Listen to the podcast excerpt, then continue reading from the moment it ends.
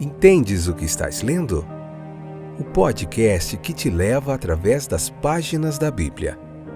Livro por livro. Capítulo por capítulo. Uma exposição bíblica emocionante. Aperte os cintos e embarque comigo nesta viagem.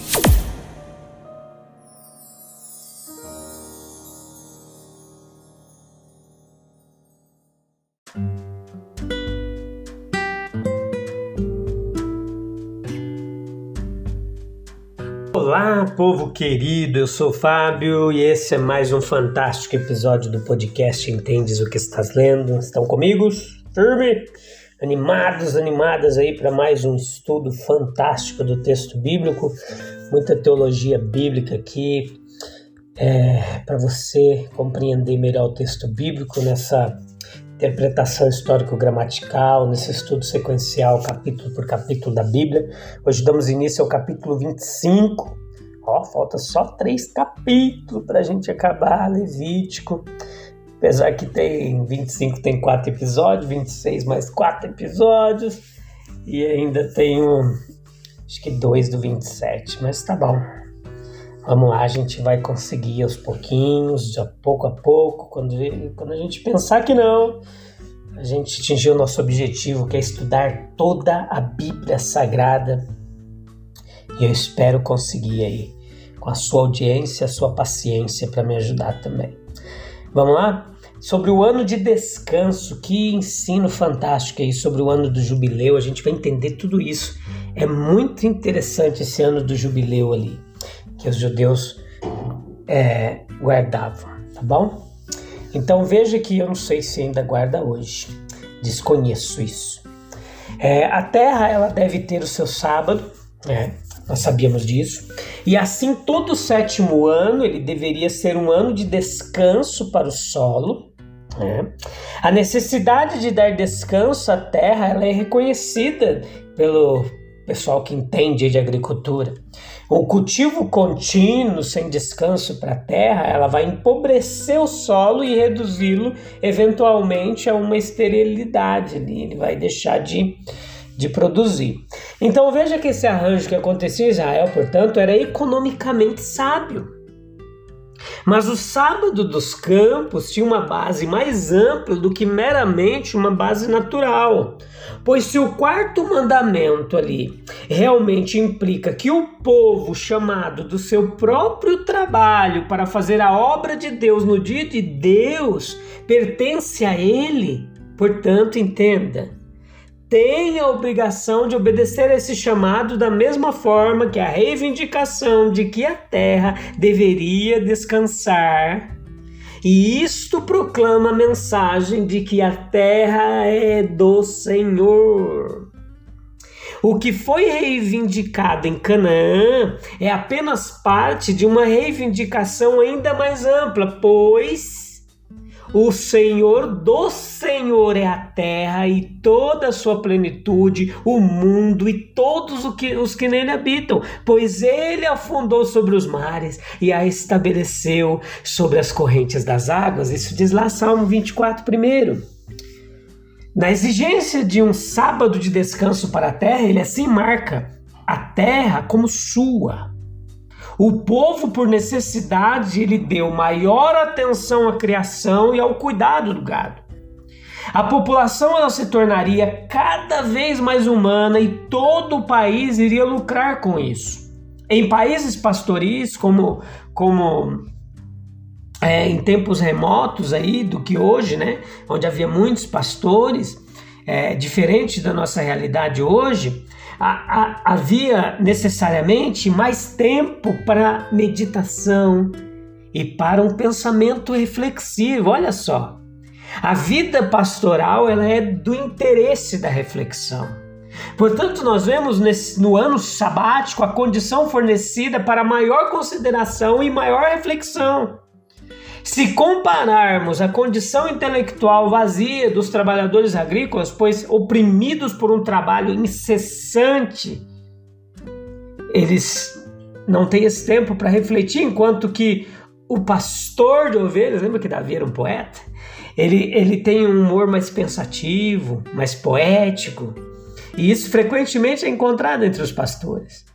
E também nós não teremos dificuldade em reconhecer a grande importância de um ano de descanso. Então, quando descansava da agricultura, normalmente focava na criação do gado, das ovelhas. Então, isso foi um belo exercício para a fé nacional. Pois os homens naturalmente perguntavam, olha o versículo 20: O que devemos comer no sétimo ano se não estamos plantando? No versículo 21 diz: o Senhor, como que o Senhor respondendo, e a isso o Senhor respondeu: Então darei minha bênção sobre ti no sexto ano e dará fruto por três anos. Para uma nação se preparar para este ano de natividade, exigia uma grande fé em Deus.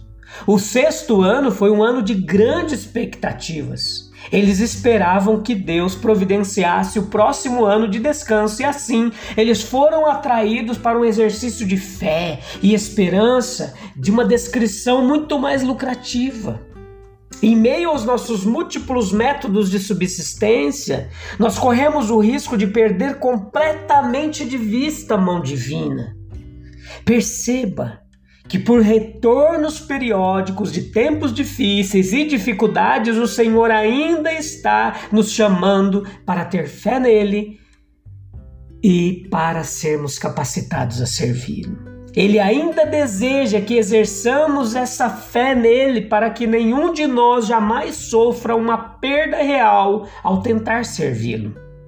Assim, aqueles que se abstiverem de seus trabalhos, diz o antigo escritor a esse respeito, isso nunca os empobrecerá, pois a bênção de Deus durante os dias da semana suprirá todas as suas necessidades. Assim o Senhor prometeu, quando eles subirem a Jerusalém para servi-lo em suas festas, pois a bênção de Deus nos dias da semana suprirá todas as suas necessidades. E assim o Senhor prometeu.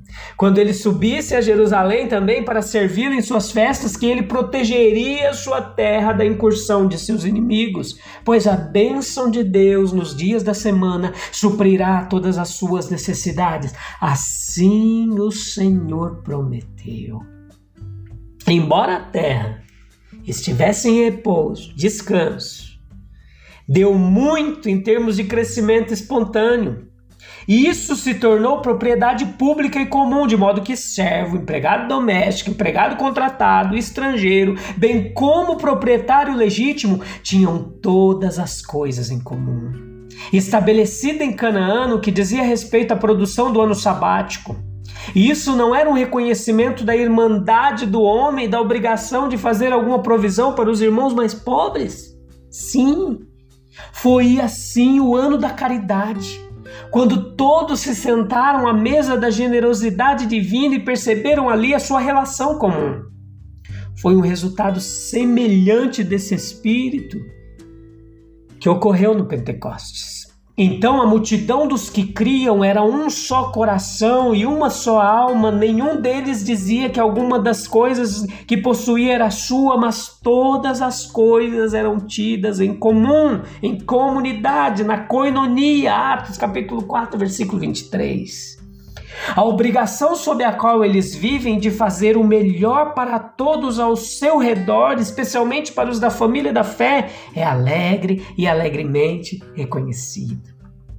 É poss e possivelmente, no mundo perfeito de Deus, essa comunidade de bem será considerada viável. Os elementos egoístas que agora causam atrito entre nós terão desaparecido completamente.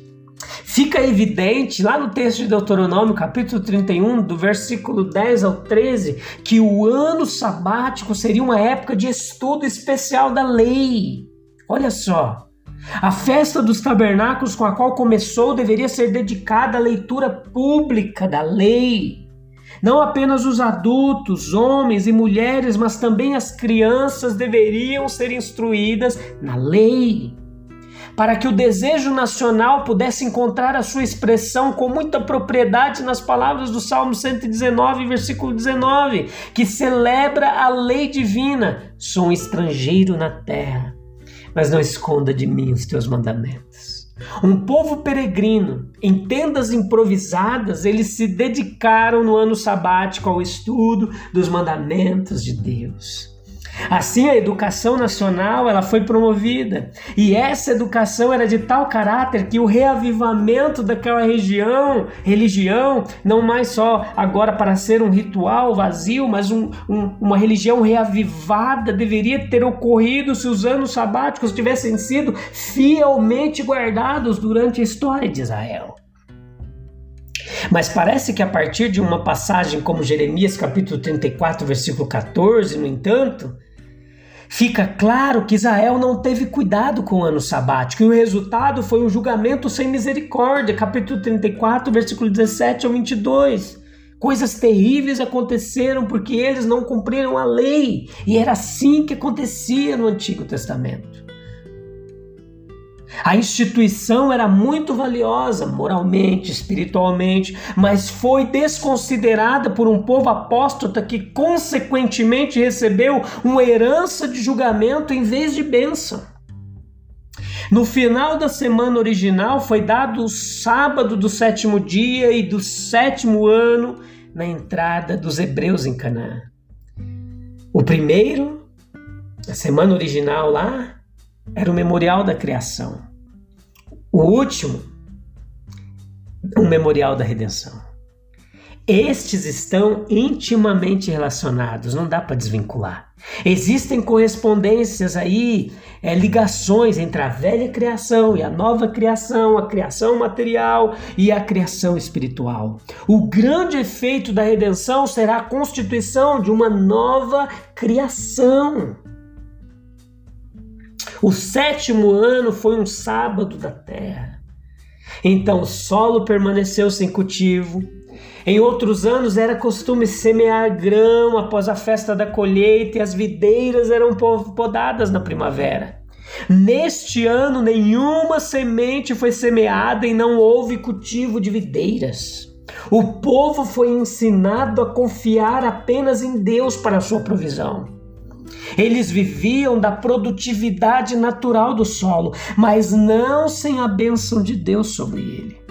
A produtividade natural sem a bênção de Deus é uma dependência pobre. Com essa bênção, tal foi a generosidade do sexto ano que levou a nação à colheita até o oitavo ano. Sexto, sétimo e o oitavo ano. O fruto de três anos foi produzido em um.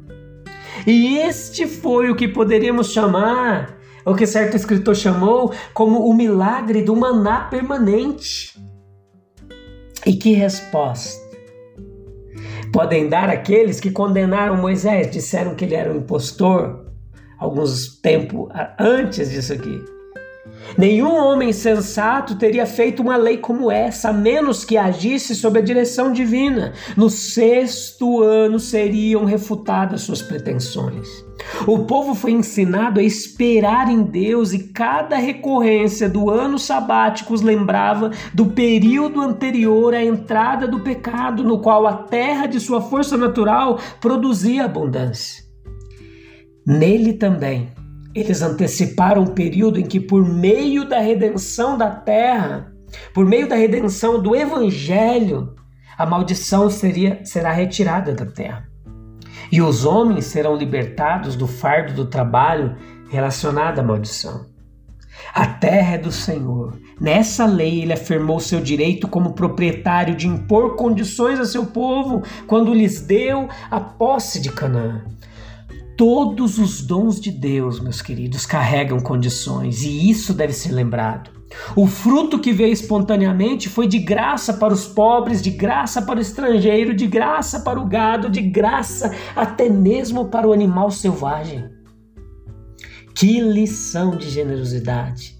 de espírito público, de bondade para com os animais. Considere aqui também a filosofia divina dos direitos de propriedade. Observe também que a resolução da igreja cristã primitiva de ter todas as coisas em comum não era sem precedentes. Veja Atos capítulo 2, versículo 44. Além disso, à luz desses precedente, desse precedente, nós podemos discernir o seu propósito e aprender que quando o Espírito for derramado sobre toda a carne, da qual o derramamento de Pentecoste foi apenas uma parcela, a consumação será feliz e completa. A alimentação conjunta do gado, dos animais selvagens, aponta para a universalidade das bênçãos do Evangelho. A alimentação conjunta do estrangeiro e do pobre hebreu na posse do rico expõe a essência do Evangelho. Essas coisas serão completamente realizadas no reino milenial e no mundo celestial. Houve uma liberação de dívidas. Lembre que o Evangelho é verdadeiramente a libertação do Senhor. E essa liberação, libertação, será aperfeiçoada no mundo, no estado celestial. Apressando-se para enriquecer, os homens muitas vezes esgotam a si mesmos e aos objetos em que trabalham. Quantas vezes a terra é empobrecida pela demanda incessante que o agricultor faz dela, faz sobre ela. Deus exigia que a rica terra que ele deu a Israel não se tornasse infértil pelo uso incorreto. Ele deseja que usemos com prudência, como aqueles que esperam as coisas que ele coloca em nosso poder. A lição ela se aplica particularmente em nosso tempo, ao uso que fazemos de nossas forças físicas e mentais. Nós devemos dar a eles uma medida completa de descanso restaurador para que possam nos servir melhor e por mais tempo. Tá bom, meus queridos? A gente volta no próximo episódio. A gente vai continuar meditando neste texto fantástico. Tem muita coisa interessante ainda sobre o reino milenial, sobre o, o anos do jubileu. Eu falei agora há pouco sobre o milênio. A gente vai estudar sobre o reino milenial, mas muito mais para frente lá em Daniel, em Apocalipse, tá bom? Deus abençoe. Até breve. Tchau, tchau.